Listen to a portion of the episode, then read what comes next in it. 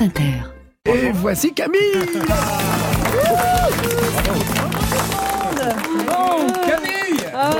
François et Caroline. Ah, pardon Oh, Daniel. Bon, alors bon, je commence ma chronique. Alors vu l'actualité assez anxiogène, j'ai décidé de vous parler de toute autre chose ce matin, histoire de nous aérer un peu l'esprit. Alors, le burn-out, qu'on appellerait aussi incendie extérieur s'il s'agissait d'un blockbuster traduit en québécois. Alors, je sais que je sais que c'est un, un thème assez récurrent dans les médias, hein, mais c'est normal. Le burn-out, c'est le mal, le mal du siècle. Ça et HPI. Voilà. Aujourd'hui, on est tous des génies dépressifs. Après, c'est vrai que quand t'es HPI, forcément, t'es souvent épuisé. Hein. Regardez Stephen Hawking sur la fin, il faisait quasiment plus que de suite.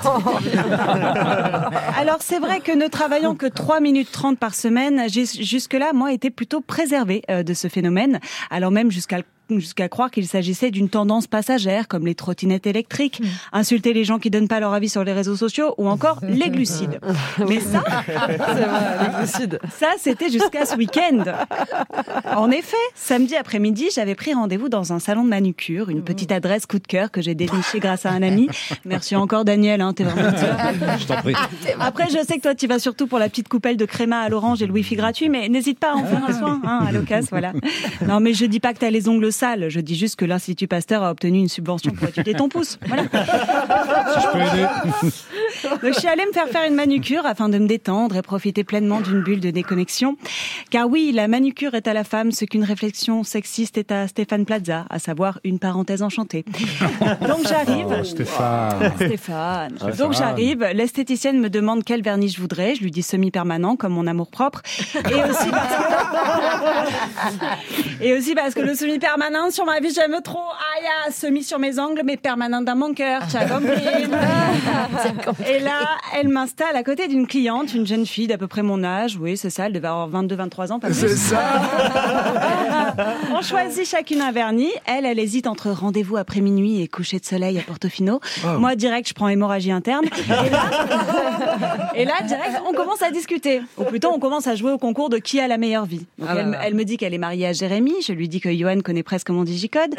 Elle me dit qu'elle est designeuse pour une marque de bijoux éco-responsable. Je lui dis que je suis créatrice de contenu humoristique non polluant. Bon, bref, elle, elle gagne, hein, clairement. Et alors qu'on est là à papoter tout en se faisant tripoter nos doigts consentants, soudain, son téléphone sonne avec, avec marqué en gros sur l'écran Anne-Sophie Bureau. Et là, gros coup de stress. Bah oui, parce que les gens que t'as dans ton téléphone avec un prénom et un lieu, c'est jamais des gens à qui t'as envie de parler. que ce soit Anne-Sophie Bureau, Kevin Fête Foraine Palavas ou Paris Hilton. tu sais que, tu sais que si, si t'as pas voulu retenir leur Ça vrai nom, c'était pour mieux les oublier. hein. Donc elle prend l'appel. Et là, j'entends qu'elle se fait hurler dessus en continu pendant cinq minutes. Quoi. Je sens qu'elle là, quand je commence à, je sens, je vois qu'elle commence à avoir la, la, la voix qui tremble, les mains aussi, et jusqu'au moment où carrément elle craque, elle fond en larmes. Mais c'était même pas une chialade à ce niveau-là, c'était un dégât des eaux. Moquette qui se décolle, inondation jusqu'à la caf, la maïf sur répondeur, bref.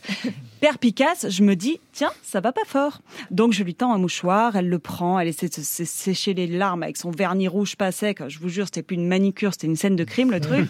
Elle pleurait, elle hurlait en craquage total, quoi. Et c'est là que j'ai compris que j'étais en train d'assister à un burn-out, un vrai. Donc à celles et ceux qui se demanderaient si leurs proches, amis, collègues ou partenaires souffrent de ce syndrome qui touche plus de 3 millions de Français, un conseil, soyez attentifs à eux et vérifiez bien leur réaction quand, quand leur téléphone sonne. Sur ce, moi, je vous laisse, car ça fait déjà 3 minutes 40 que je suis à l'antenne, et si je continue, je vais pas tarder à faire un incendie extérieur. Camille